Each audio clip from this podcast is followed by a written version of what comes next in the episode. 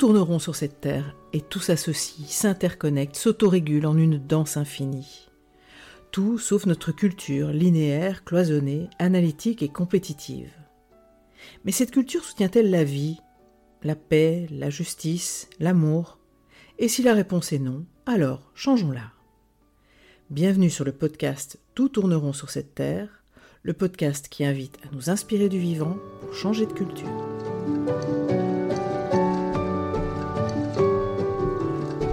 Suis Marine Simon, grande amoureuse du vivant et facilitatrice en intelligence collective et gouvernance participative. Je suis aussi l'auteur de l'ouvrage collectif Tout tourneront sur cette terre, nous sommes les seuls à l'ignorer.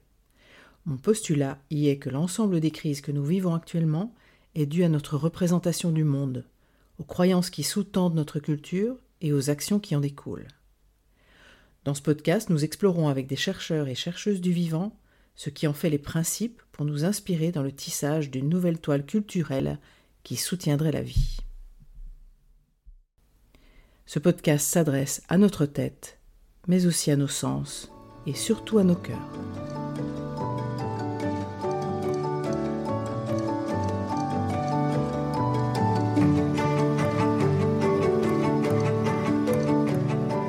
Dans l'épisode précédent, je vous ai conté notre histoire, celle du vivant depuis ses origines, notre lignée familiale, où se mêlent des grands-parents bactériens, des cousins plantes, des grandes-tantes algues, des demi-frères moustiques.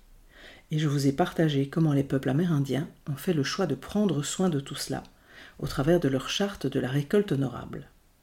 Comment celle-ci nous invite à retrouver notre juste place au sein de notre famille planétaire. Dans ce nouvel épisode, j'accueille Christian Sardet. Il est biologiste, passionné d'imagerie scientifique et artistique des cellules et des organismes. Il est fondateur du laboratoire de biologie cellulaire marine du CNRS et de l'université Pierre et Marie Curie à l'Observatoire océanographique de Villefranche-sur-Mer. Il est aussi directeur de recherche au CNRS et auteur de nombreuses publications scientifiques, concepteur de films primés, entre autres, sur la vie marine. Et il est aussi cofondateur et coordinateur de l'expédition Tara Océan consacrée à l'étude du plancton tout autour du globe. Début de l'année, Gauthier Chapelle était arrivé à son interview avec sous le bras un grand ouvrage intitulé Plancton aux origines du vivant. Des photos splendides, issues des travaux de recherche réalisés sur le voilier de l'expédition Tara Océan, doublées de textes courts présentant les membres de ce grand peuple aquatique et de ses comportements. Je suis littéralement tombé dedans, fasciné. J'ai donc eu envie de partager avec vous le témoignage de cette merveille, peu accessible à nos yeux, mais jouant un rôle primordial dans la présence et le maintien de la vie sur Terre. Les références de cet ouvrage, paru aux éditions Ulmer, se trouvent sous cet épisode. J'ai rencontré Christian Sardet chez lui en juillet. Il m'a fait le plaisir de m'accueillir au milieu de sa famille, réunie pour les vacances d'été, et des sons qui ont coutume de l'entourer. Le clocher de l'église voisine, quelques bruits de vie dans la maison. Je l'en remercie. Notre rencontre a eu lieu par une journée de canicule, conditions difficiles pour les humains, les végétaux, les animaux, mais aussi pour les ordinateurs. Le léger soufflement sous les voies, c'est lui. J'espère que vous lui pardonnerez.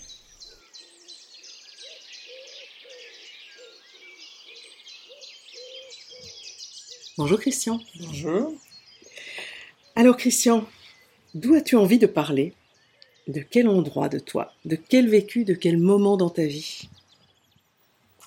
Alors, je pense que je choisirais le début, quand mon grand-père m'a offert un petit microscope et que je me suis mis à regarder euh, tout ce qui me tombait sous la main, qui était invisible à l'œil nu, et en particulier euh, ce qu'il y avait dans les mares. J'ai été élevé dans un petit village des Deux-Sèvres et je regardais euh, tous ces petits animaux qui sont dans les mares.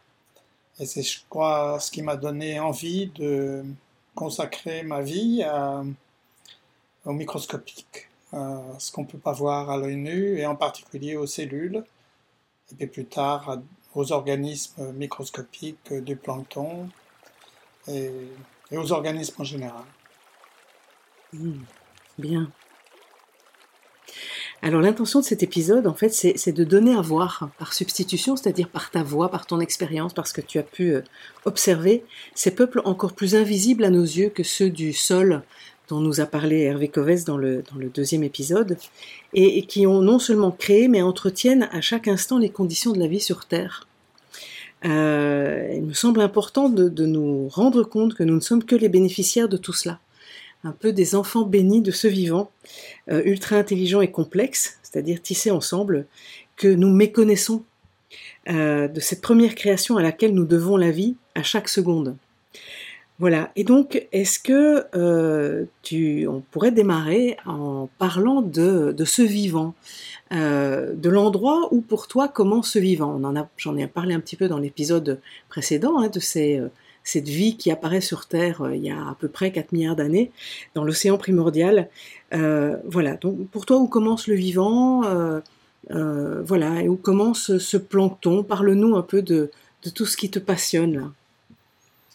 Ben, évidemment, pour un biologiste comme moi, le, vivant commence avec la première cellule, puisque on pense que toute la vie a démarré avec une première cellule qui a un nom qui s'appelle Luca, The Last Universal Common Ancestor, notre ancêtre commun, et que toute la vie est issue de cette cellule primordiale.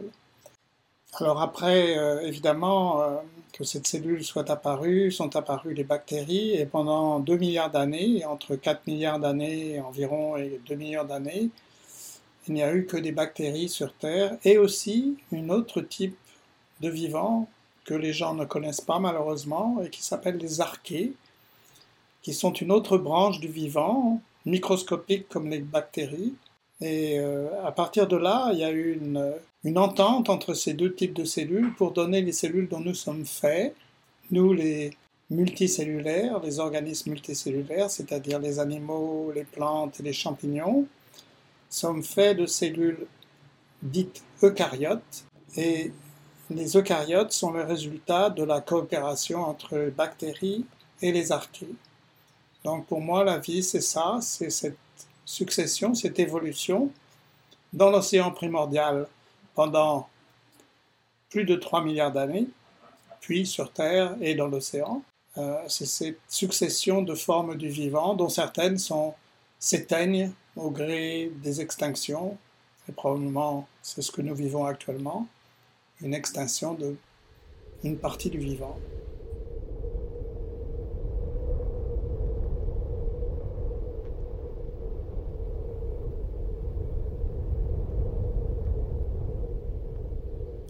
Mais dis-moi un peu, ces cellules, euh, euh, elles sont composées de quoi et qu'est-ce qui a fait, parce qu'à l'époque il y avait essentiellement euh, de la roche, de l'eau, des gaz,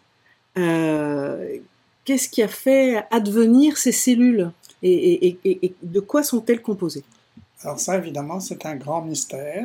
Il y a beaucoup de gens qui travaillent sur ce sujet et c'est un carrefour euh, des connaissances. Évidemment, il y a des gens qui cherchent la vie dans l'univers, puisqu'on n'a aucune raison de penser que la vie euh, est apparue d'abord sur Terre. Peut-être est-elle apparue dans l'univers et arrivée euh, dans des météorites glacées sur Terre. Ça, c'est une possibilité. C'est ce qui permet euh, aux astrophysiciens d'explorer euh, les planètes. Cependant, la plupart, je pense, des savants pensent que la vie est née au fond des océans, dans des fumeurs, ces espèces de volcans sous-marins, parce que dans ces roches, il y a des milliards de milliards de milliards de petites euh, enceintes qui permettent aux réactions chimiques de s'effectuer. Et l'idée actuelle, prédominante, est que les molécules de base du vivant, c'est-à-dire euh, les acides aminés, les protéines, les acides nucléiques, ARN et ADN, et puis les lipides qui font des enveloppes, qui font des membranes, ont pu petit à petit, sur des centaines de millions d'années, faire un ensemble vivant.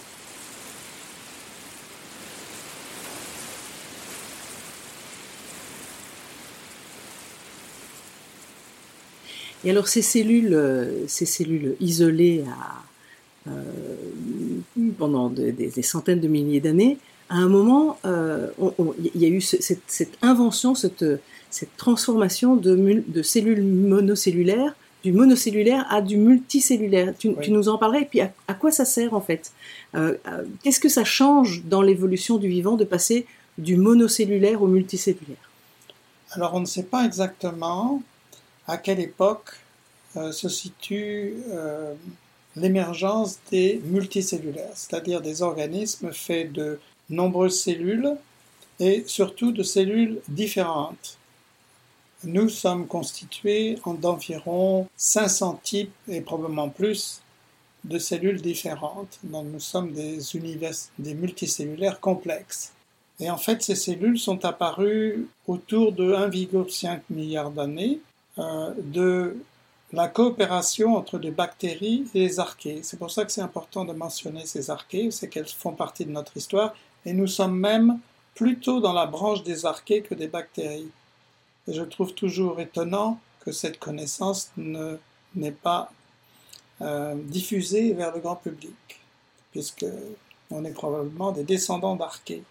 Donc ces cellules plus complexes ont commencé à s'associer, et dans ces associations, certaines cellules ont commencé à être différentes des autres.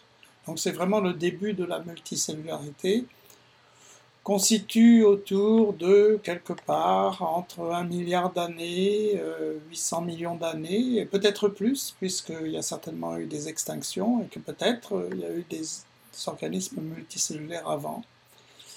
Euh, on repousse toujours à cette date d'ailleurs, parce qu'on trouve des fossiles indiquant que des êtres multicellulaires devaient exister. Peut-être même les premiers étaient peut-être des champignons, mais ça, c'est une, recherche actuelle euh, très intense qui est loin d'être aboutie. Un peu comme l'histoire humaine, au fur et à mesure des découvertes, on repousse la date euh, d'émergence de ces formes de vie plus complexes. Hmm. Et donc, est-ce que ce sont ces, associations euh, qui ont finalement créé la diversité? La diversité était déjà là parce qu'il y avait déjà beaucoup d'archées et de bactéries et de virus pas oublier virus qui était déjà là probablement, même peut-être avant la première cellule Luca. Euh, donc ces trois entités, euh, archées, euh, bactéries, virus, avaient déjà une grande biodiversité. Et donc ce qui permettait à certaines archées et certaines bactéries et leurs cohortes de virus de former déjà des ensembles. Et parmi ces ensembles, on pense que certains ensembles ont réussi une coopération et des fusions entre, entre les cellules qui ont permis l'émergence de ces cellules plus complexes, plus grosses, qu'on appelle des protistes. Ça, c'est un autre terme qui n'est pas passé dans le grand public, malheureusement. Mais les protistes, vous en connaissez, euh, le blob, dont on parle beaucoup, c'est un protiste. Tu, nous dis un peu euh, quelques mots sur ce blob, parce que tout le monde peut-être ne le connaît pas. Alors le blob, c'est un organisme qu'on peut trouver euh, dans les sous-bois, euh, jaunâtre, euh, une sorte de, plaque jaunâtre qui, migre et qui est une amibe en fait. Donc des organismes plus complexes que les bactéries, plus gros aussi, bien que certains protistes sont de la taille des bactéries, mais la plupart sont des cellules un peu comme des animaux, mais dans une seule cellule. Hmm. Des animaux ou des plantes en une seule cellule. Donc les protistes peuvent faire beaucoup de choses. Les parabécies, par exemple, euh, sont capables de se nourrir, euh, de se déplacer, et puis euh, certains ont, de la mémoire. Enfin, bien qu'elles soient une seule cellule, elles sont des comportements complexes. Alors, est-ce que tu nous parlerais du plancton? Ce plancton qui a fait euh, et qui fait toujours ta, euh, ta fascination. Qu'est-ce que le plancton? Où commence le plancton? Alors le plancton, bah, c'est, ça rejoint euh, ce que je viens de dire, c'est-à-dire on peut considérer que les premières cellules faisaient partie du plancton.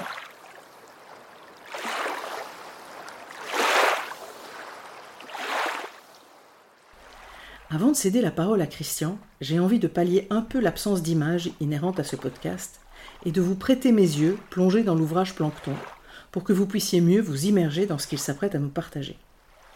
L'analogie qui me semble la plus évidente quand on regarde des photos de plancton est celle de l'univers féerique des bulles de savon que nous nous amusions à réaliser petits. Je vous invite à les imaginer sur un fond profond et plutôt sombre. Des bulles vertes, de tailles différentes pour les unicellulaires végétaux, des bulles habitées pour certaines, d'un corps jaune semblable à un jaune d'œuf, vert pour d'autres, des bulles munies de longs poils aux reflets irisés, et flottant parmi ces bulles des sortes d'amas d'herbes séchées. Ce sont des bactéries filamenteuses. Et des zigzags verts, la précieuse spiruline. Une multitude d'êtres flottants, tout en transparence, munis de cils pour certains, leur permettant de tâter, capturer, absorber des proies. Certains sont de véritables maîtres sculpteurs. Ils se constituent des squelettes de calcaire ou des cuirasses en cellulose aux formes élaborées et finement ciselées, dignes des plus grands musées. C'est le cas des dinos flagellés qui se font pousser des doigts pour capter la lumière. Et puis il y a mes préférés, les diatomées, dont Christian nous parlera. Des petites boîtes cylindriques transparentes remplies de chloroplastes aux couleurs splendides, et d'autres en forme d'épines de pin tout un peuple d'êtres dont la taille varie de moins d'un micron à plus de 50 mètres, pour certaines espèces munies de filaments pêcheurs.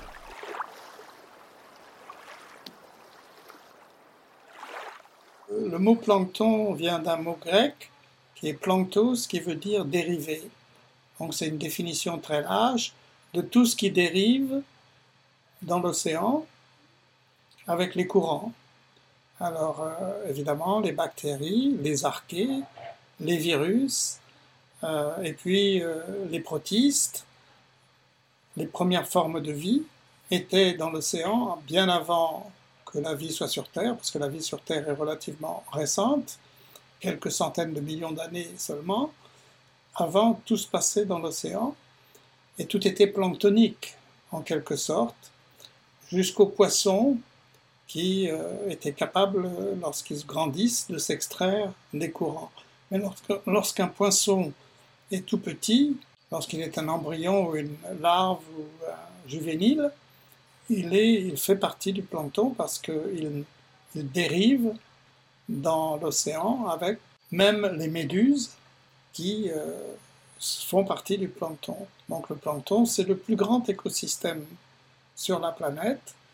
Il contient toutes les formes de vie, sauf les plantes vertes. Est-ce que, est que tu, nous, tu, nous le décrirais un peu? Parce que dans ton livre, euh, les photos montrent euh, euh, un univers assez féerique en fait, c'est splendide. Est-ce que tu nous en décrirais quelques-uns? Moi je sais qu'en lisant ton livre, je suis tombée amoureuse des diatomées dont on dirait des, bijoux transparents, multicolores, c'est splendide.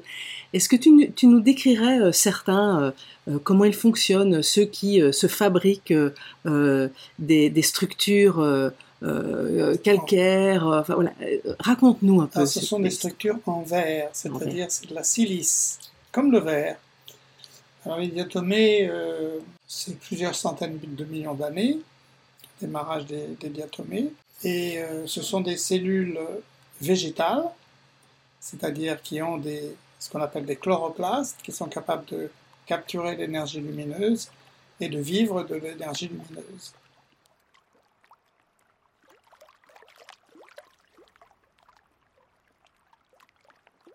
Et la particularité des diatomées, c'est qu'elles se fabriquent des maisons en verre. Elles sécrètent en fait des protéines à la surface qui sont capables de faire cristalliser la silice et donc de faire une carapace de verre extrêmement finement ajouré et il y a des dizaines de milliers d'espèces de diatomées différentes et chaque espèce a, son, a sa maison de verre sculptée en quelque sorte, euh, différente.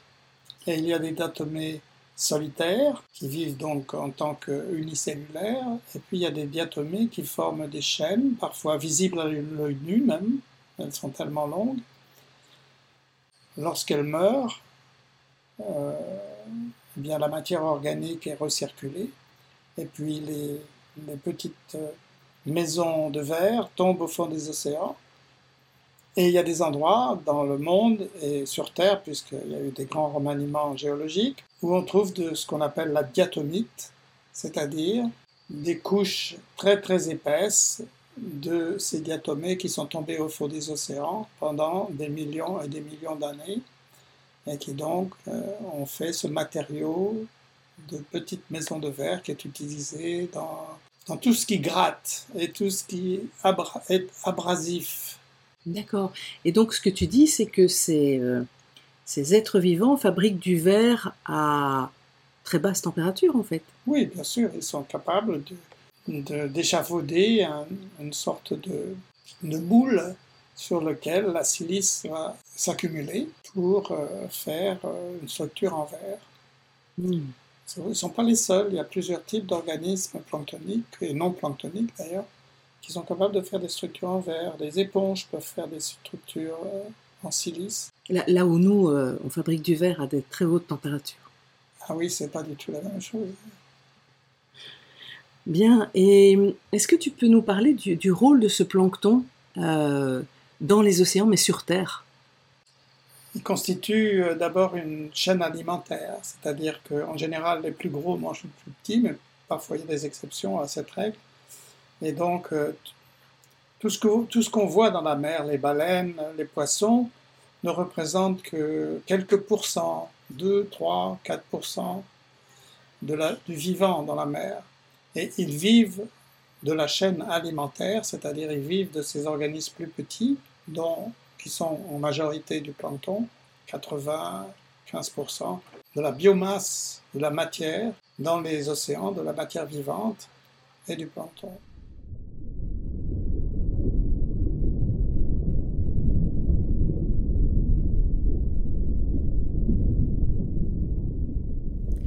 Avant de parler des fonctions remplies par le plancton dans le cycle du vivant, je reprends la parole quelques instants pour vous envoyer encore quelques belles images sous-marines. Imaginez, flottant aux côtés de ces diatomées dont Christian vient de nous parler, d'autres êtres ressemblant à des mini-galaxies. Un soleil au centre et une myriade d'étoiles tout autour, le tout soutenu par un incroyable squelette en silice. Ce sont les radiolaires. Et puis là, juste à côté, la tintinide, qui passe sa vie dans une flûte à champagne sans pied, de sa fabrication, qu'elle décore d'une multitude d'écailles calcaires pareilles à des boutons de nacre. Et puis il y a tous ceux, munis de cils, diffractant la lumière et produisant des symphonies visuelles aux couleurs de l'arc-en-ciel. La non moins splendide, même si un peu inquiétante, Méduse et toute la communauté des larves de crabes, crevettes, calamars, pieuvres, poissons, qui à ce stade joue une merveilleuse partition tout en transparence colorée, capable de magnifiques camouflages. On ôte le masque et le tuba et on rejoint Christian à la surface?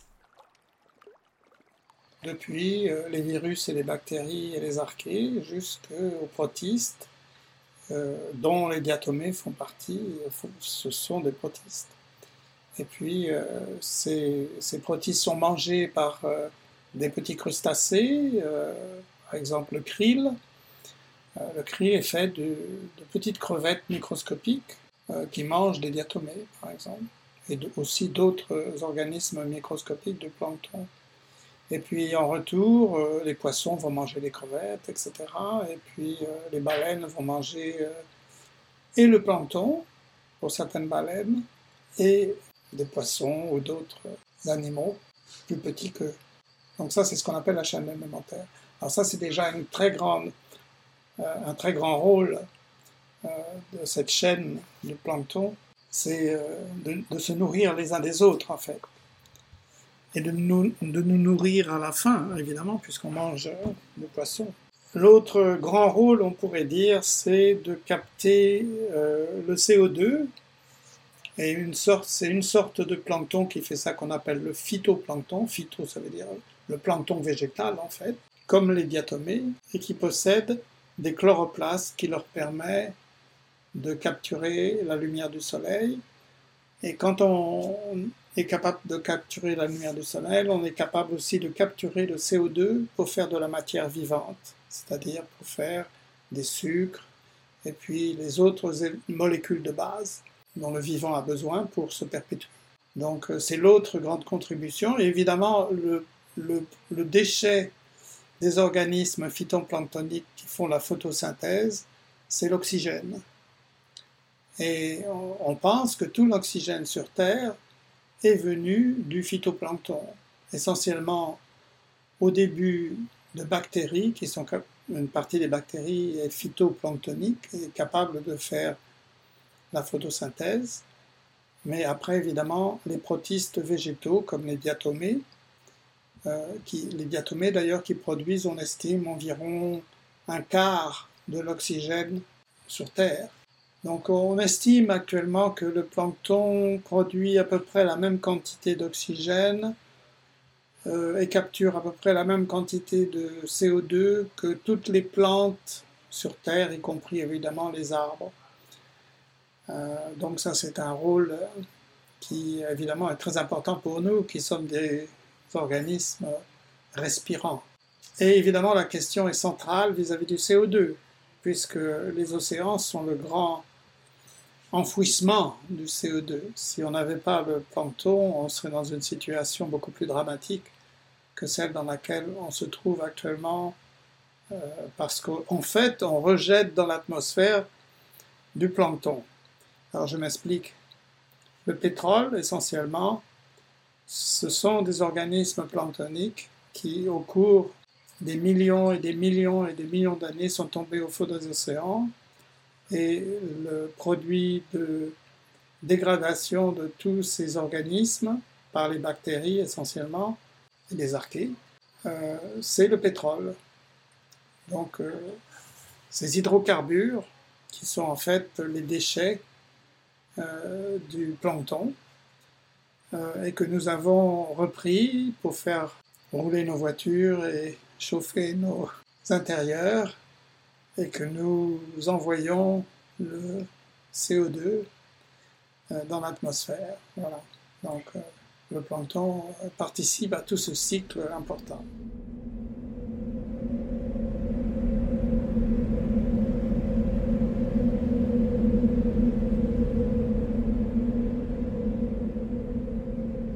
Et du coup, euh, quel effet Alors, on parle beaucoup de l'effet euh, du réchauffement climatique, du réchauffement des océans, d'acidification des océans sur les coraux, par exemple, et sur euh, des populations. Quel effet sur le plancton? On, a, on a des données là-dessus? Alors, ça, c'est une question très difficile, très complexe, parce qu'on ne sait pas vraiment quelle est l'évolution du plancton sur la planète. Il y a, il y a eu des publications assez sensationnelles il y a une dizaine d'années qui disaient qu'en un siècle, le plancton a diminué de euh, quelque chose comme 30% ou quelque chose comme ça. C'est dramatique. Euh, mais euh, ça a suscité beaucoup de réactions et en fait, euh, on pense que dans certains endroits de la planète, le plancton a tendance à augmenter, dans certains endroits de la planète, le, plancton a tendance à diminuer. Ça dépend de tellement de choses, ça dépend des courants, ça dépend de la façon dont les masses aquatiques, parce que l'océan est très stratifié, et donc il y a des remaniements de ces, de ces couches plus ou moins importantes qui et ça, le changement climatique a des effets sur ça qui sont difficiles à évaluer, mais qui sont en cours. Bref, c'est très difficile d'évaluer. Ce qu'on sait, c'est que le plancton, euh, beaucoup d'espèces de plancton migrent, c'est-à-dire migrent vers les pôles pour s'adapter au changement de température. On sait aussi que sur les côtes, euh, beaucoup d'organismes planctoniques ont beaucoup de mal à survivre, soit à cause de l'acidification, qui empêche par exemple les animaux qui font des coquilles avec euh, le carbonate de calcium euh, ne peuvent plus faire de coquilles si le milieu s'acidifie. Donc l'acidification a un impact important et aussi euh, le manque d'oxygène parce que les rejets, en particulier les rejets agricoles de nitrates et phosphates, ont tendance à asphyxier par une prolifération de bactéries les côtes et donc, euh, ces endroits ne deviennent plus, euh, ne sont plus, euh, disons, favorables à la croissance, en particulier des organismes qui ont besoin d'oxygène. Une grande partie de, de, plancton sont des animaux, le zooplancton, j'ai mentionné les petites crevettes, le, krill, Ce sont des animaux très sophistiqués, hein. ils ont des yeux, ils ont un estomac, ils ne sont pas si différents de nous, ce sont des petits crustacés. Il y a beaucoup de petits mollusques aussi qui respirent. Et donc ces organismes ont du mal à vivre dans ces zones côtières qui sont appauvries en oxygène. Sur la haute mer, on a beaucoup de difficultés à évaluer. C'était une des raisons pour laquelle on a organisé cette expédition euh, globale d'évaluation du plancton, Tara Océan. C'est pour faire une première évaluation du plancton global dans les océans, du moins une ligne de base de ce qui existait comme plancton, euh, parce que le plancton va euh, habiter l'océan depuis la surface c'est surtout des organismes qui captent la lumière, mais il faut voir qu'il y a du plancton jusqu'au fond des océans. Donc euh, on a beaucoup de mal à évaluer les tendances de survie du plancton, ce que on a une certaine inquiétude sur le fait qu'en pêchant les animaux qui sont en haut de la pyramide du vivant, les baleines, en décimant les baleines, je dois dire, ce qui n'est pas récent. Euh, on est inquiet sur le fait que cet édifice, on s'imaginait qu'en enlevant les prédateurs supérieurs, les poissons par exemple, le reste resterait à peu près le même, mais ce n'est pas vrai. Ça a une influence sur, sur tout l'écosystème. Et on a beaucoup de mal à évaluer les conséquences de ça. Je pense qu'une une mesure radicale qui permettrait d'assurer une certaine survie du plancton dans les océans, c'est de préserver, de faire des zones sans pêche, des zones qui sont protégées, complètement protégées, et il y en a malheureusement trop peu.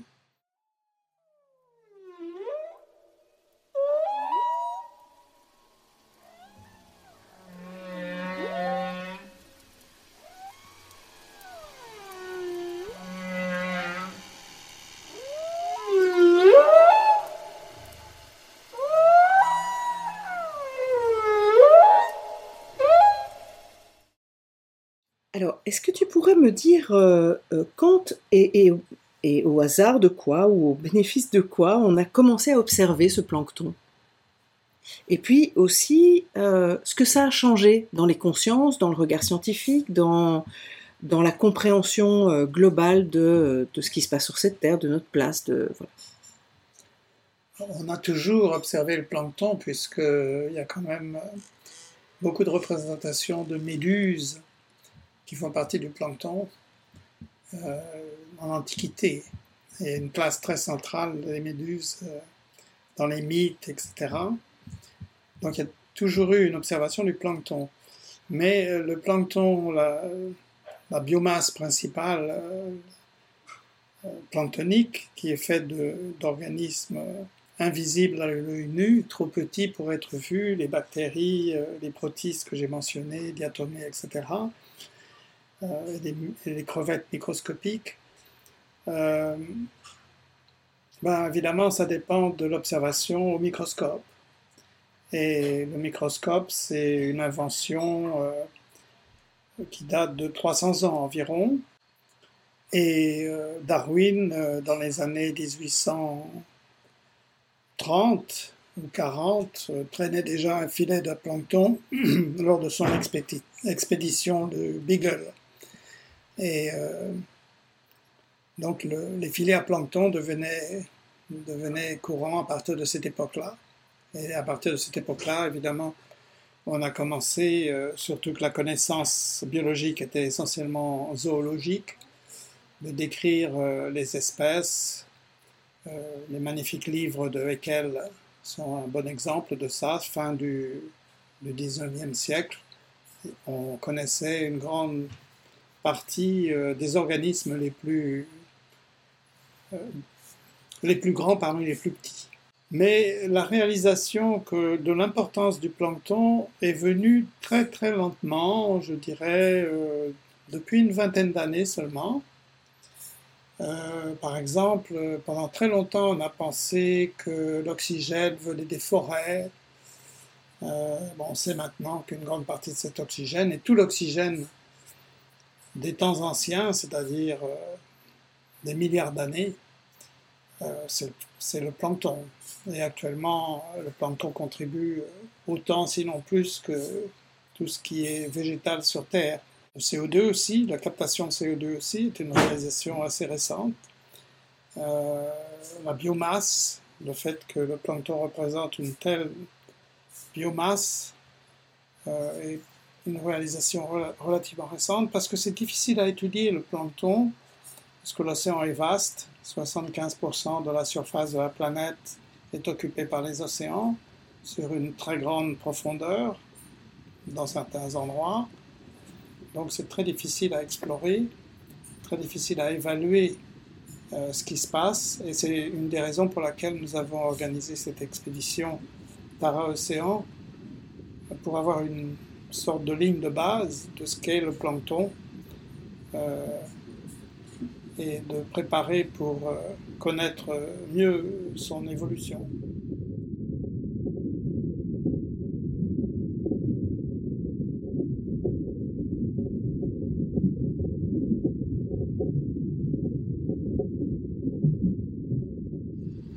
Je crois que ça fait bouger euh, les choses dans tout un tas de domaines différents. Par exemple, je donne une des dernières euh, découvertes euh, de l'expédition Tara Océan concerne les virus. L'équipe de scientifiques qui travaille autour de cette exposition et qui exploite en fait les, les, données qui ont été produites sur une dizaine d'années, qui sont essentiellement des données en, ce qui concerne ce dont je vais parler de gènes, euh, montre qu'en fait, euh, il y a euh, beaucoup plus de virus, de diversité de virus dans l'océan que ce qu'on pensait. Je pense que l'expédition a quasiment quintuplé la connaissance du nombre de virus, du type de virus connus, et en particulier des virus ARN, ceux qui nous concernent avec le Covid. Et en particulier montrer que les virus ARN les plus ancestraux sont dans l'océan, et d'ailleurs on leur a donné un nom qui est inspiré de l'expédition, c'est Taraviricota. Euh, donc voilà par exemple un exemple type d'exploration qui a amené une nouvelle connaissance des virus, ce qui est, très important, euh, puisque les virus sont là depuis l'origine du vivant, sont peut-être même des sortes de prédécesseurs des cellules. On ne sait pas vraiment encore, mais on se pose ces questions.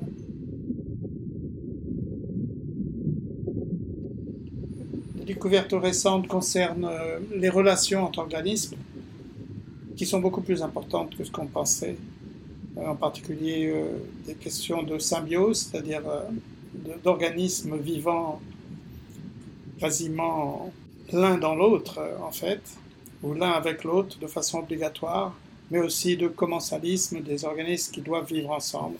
Donc là, il y a eu beaucoup de découvertes, euh, de réalisations que certains organismes, c'était obligatoirement, le plancton est un écosystème très changeant, il peut changer en quelques jours, dépendant d'un coup de vent ou de masse d'eau qui change, ou de, nutriments qui viennent du fond de l'océan, par exemple, va changer l'écosystème en quelques jours. Donc c'est un écosystème extrêmement changeant. Ces assemblages d'organismes, on peut voir que certains assemblages sont des assemblages quasiment obligatoires. Euh, donc ça veut dire que ces organismes vivent ensemble. Donc euh, ça c'est aussi une réalisation importante, je pense. Et puis, euh, une autre réalisation, c'est qu'on sait qu'il existe un, gradient de biodiversité sur les terres, c'est-à-dire que la biodiversité maximum, elle est dans les zones tempérées et l'équateur, et puis elle va euh, décroissant euh, vers les pôles, et on ne savait pas vraiment si c'était vrai pour les océans, c'était beaucoup plus difficile à évaluer.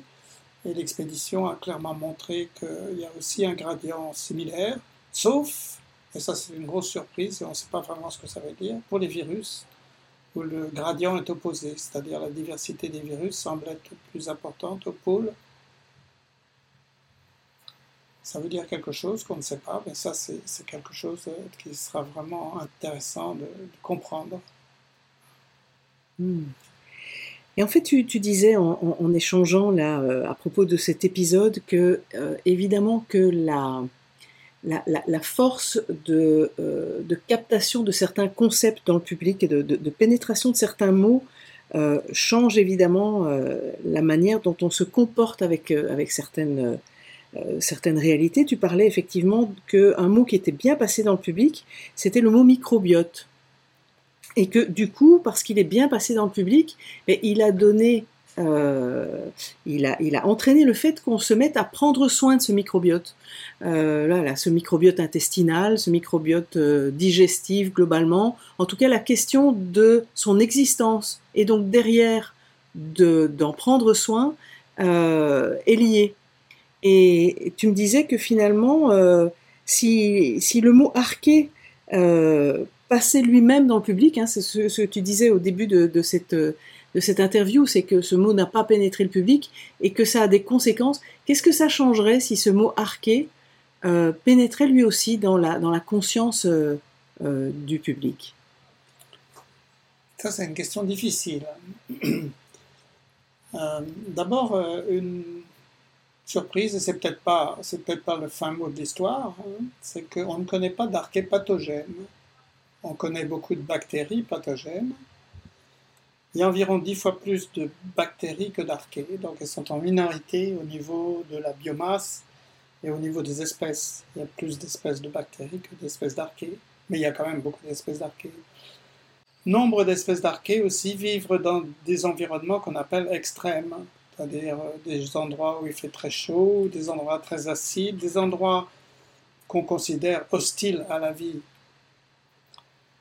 euh, et d'ailleurs, on s'intéresse de plus en plus évidemment aux, propriétés de ces archées parce que euh, pour des processus industriels, pour, tout un tas de choses, évidemment, cette vie très résistante est, intéressante. Le fait que les archées soient, qu'on soit probablement des descendants d'archées, je ne sais pas quelles conséquences ça peut avoir sur euh, nous, euh, autre que philosophique. Mais c'est à mon avis une connaissance essentielle de, savoir qu'il n'y a pas qu'un seul type de micro-organisme, mais qu'il y en a deux. Déjà au niveau de la, diversité, c'est intéressant. Et que nous sommes, nos cellules sont les résultats de la coopération entre ces deux types. C'est aussi intéressant et ça fait partie de notre... On s'intéresse beaucoup évidemment à nos ancêtres humains, mais je pense qu'on devrait s'intéresser à nos ancêtres cellulaires. Euh, et je crois que c'est, pour répondre à ta question, je pense que l'enjeu est là. Je pense que l'enjeu est euh, la connaissance du cellulaire. La connaissance du cellulaire est, pour moi, c'est inimaginable que on ne connaisse, on connaît si peu ce dont nous sommes faits. Et c'est une des raisons, je pense, de notre mépris de la nature. Euh, et je pense que là, il y a un, énorme champ euh, d'importance de considérer tout ce qui est vivant et à travers ça, tout ce qui permet des équilibres du vivant. On est en train de tuer les sols par l'agriculture intensive euh, parce qu'on détruit les, les bactéries, les archées du sol. Euh, notre microbiote est malmené par euh, certaines pratiques, style de vie et ce qu'on mange. donc il faut qu'on se préoccupe de ces cellules qui représentent autant de cellules que nos cellules de nos corps et qui représentent des, centaines de fois plus de gènes que notre corps. Donc on est des écosystèmes ambulants qui sommes constitués de cellules humaines, d'un nombre égal de cellules de microbes. C'est pas seulement d'ailleurs des bactéries et des archées, mais il y a aussi des protistes là-dedans, et aussi des animaux microscopiques. Euh, donc c'est très important, je pense qu'on qu'on réalise qu'on est des écosystèmes ambulants et qu'on a une compréhension de ce dont nous sommes faits. Peut-être que la connaissance des archées est, de cette nature. Finalement, nous sommes nous-mêmes une planète sur la planète. Oui, une sorte, oui. Mm. Mais bien sûr, tous les, tous les organismes sont des écosystèmes eux-mêmes. Mm. Et du coup, tu, tu, euh, parmi tes, tes centres d'intérêt et de recherche, il y a aussi euh, ce que ces bactéries, ou archées, là, tu repréciseras, peuvent faire par rapport au plastique. Est-ce que tu nous en parlerais? Oui, parce que en fait, tout, le vivant est recirculé. La matière euh, organique, les feuilles, euh, un animal mort, etc. Tout ça est recirculé par un ensemble d'organismes spécialisés, des bactéries, des archées, euh, des insectes, bref, toute une chaîne d'organismes. Et on a un gros problème avec euh, ce qu'on a inventé, c'est-à-dire des polymères artificiels à partir de pétrole, le plastique. Et c'est une différence fondamentale. Le plastique, c'est comme les végétaux, hein, comme, la cellulose, ce sont des polymères, c'est-à-dire c'est le même, même type de molécules qui sont mises sous forme de chaînes et c'est ces chaînes qui forment le plastique. Mais évidemment, la cellulose, elle est digérée par les bactéries, les archées et d'autres organismes. Et le plastique ne l'est pas parce que il n'y a pas, ils n'ont pas eu le temps de s'adapter euh, à ce nouveau matériau. Mais il n'est pas impossible du tout euh, de concevoir un plastique vraiment biodégradable. Et je crois qu'il n'y a qu'un espoir avec le plastique. D'abord, il faut arrêter de produire le plastique qu'on produit à l'heure actuelle qui n'est pas biodégradable. Et je, je pense qu'il est illusoire de penser qu'on se passera un jour du plastique. Ça voudrait dire détruire les forêts pour avoir des matériaux euh, considérant le nombre d'humains sur la Terre. Mais on pourrait composter le plastique. Il faudrait avoir des mesures drastiques. On l'a fait avec l'ozone. hein. On a interdit les CFC sur la planète entière pour préserver la couche d'ozone. Il faudrait interdire la fabrication de plastique qui ne soit pas compostable par des bactéries et des archées.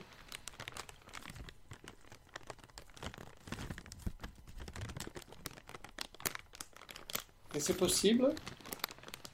C'est possible de concevoir des plastiques, mais il faut les concevoir comme ça, dès le début. Et qu'est-ce qu'il faut à ces plastiques pour qu'ils soient compostables dans le, dans le, dans le petit film que euh, tu as réalisé, que vous avez réalisé, que je mettrai en, en lien euh, sous ce Mhm. podcast, euh, tu décris bien que, ou vous décrivez bien que certains plastiques peuvent être euh, digérés par des bactéries et d'autres pas. Est-ce que Voilà. tu, tu peux Voilà, c'est la nature des, des- des polymères, hein, de, ces, de ces longues chaînes de molécules. Certaines, euh, certaines sont euh, clairement, euh, peuvent être coupées en morceaux par des bactéries. Et on peut même envisager de manipuler ces bactéries comme c'est fait avec la bière. ou la- avec la bière, c'est des levures, hein, mais il y a beaucoup de produits qu'on consomme tous les jours comme la bière justement, qui, ce sont des organismes génétiquement modifiés qui sont à l'œuvre. Donc il est possible d'augmenter euh, la robustesse et la- les capacités de ces organismes pour euh, digérer du plastique. Ça, c'est une possibilité. Mais ça demanderait évidemment une législation draconienne. Et c'est là qu'évidemment les choses butent. hmm, On sait, mais pourtant, on l'a fait, on l'a fait, j'ai mentionné l'ozone parce que c'est un très bon exemple d'une législation qui s'est imposée dans le monde entier. Donc si on veut, on peut, je pense. hmm. Et il faudra le faire, je pense. On ne peut pas. Les plastiques sont un, un problème gigantesque. Les microplastiques, il est trop tard pour faire quoi que ce soit. Tous les gros plastiques deviendront des microplastiques, ils pollueront l'environnement avec des conséquences qu'on ne mesure pas. On ne sait pas.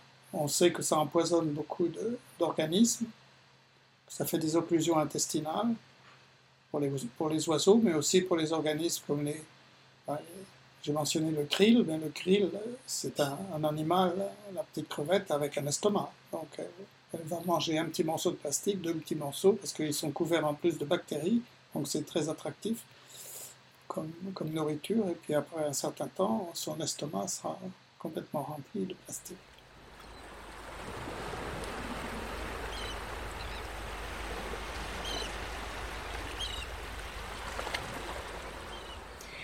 Bon Christian, au cours de, cette, euh, voilà, de cet entretien, tu nous as parlé de ce petit peuple qui en fait est un grand peuple puisque nous lui devons la vie.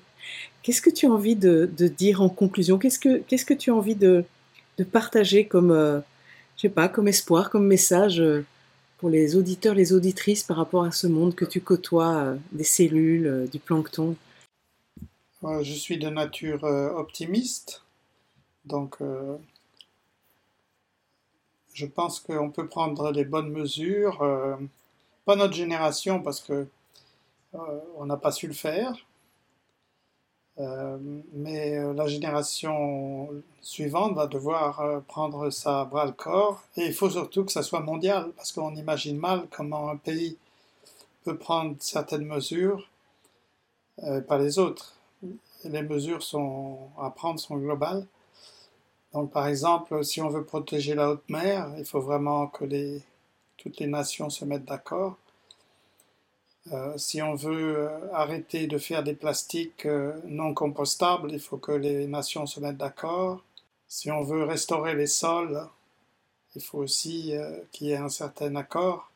Il y a pas mal de choses à faire et qui demandent des organisations internationales. Malheureusement, les organisations internationales ont perdu beaucoup de crédit ces dernières décennies, mais elles existent toujours. L'ONU et l'OMS sont de bons exemples euh, qui vivent encore.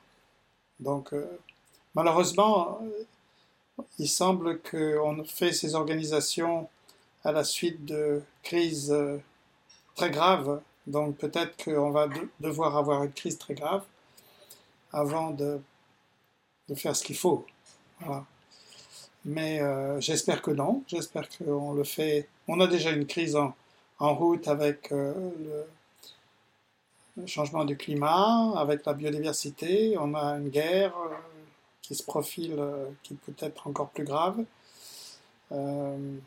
mais j'ai bon espoir que la génération suivante va être capable de prendre ces décisions importantes. Ok. Merci Christian. Merci aux auditrices et aux auditeurs. À bientôt. Au revoir.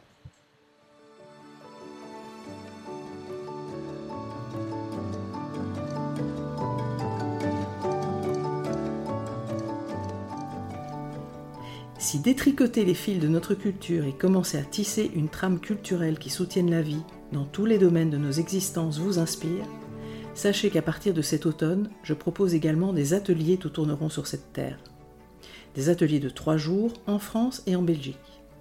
Vous en trouverez les informations dans le texte de présentation sous cet épisode.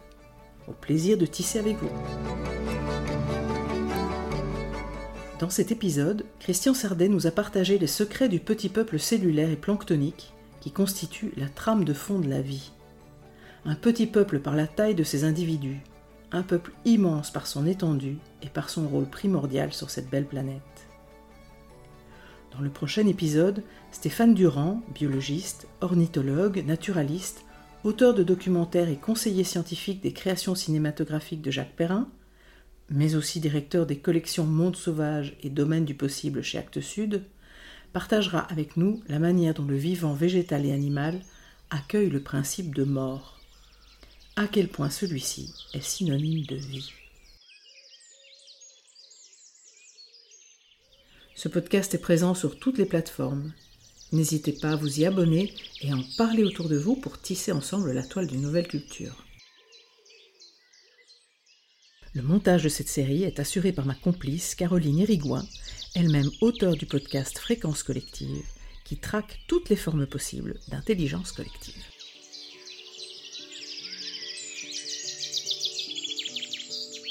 Je remercie la fondation belge Green en hommage à sa fondatrice Arlette de Tombeur pour le soutien financier dont bénéficie ce projet. La mission de la Fondation est de contribuer à la transition écologique en soutenant des projets qui encouragent de nouvelles pratiques respectueuses des hommes et de l'environnement.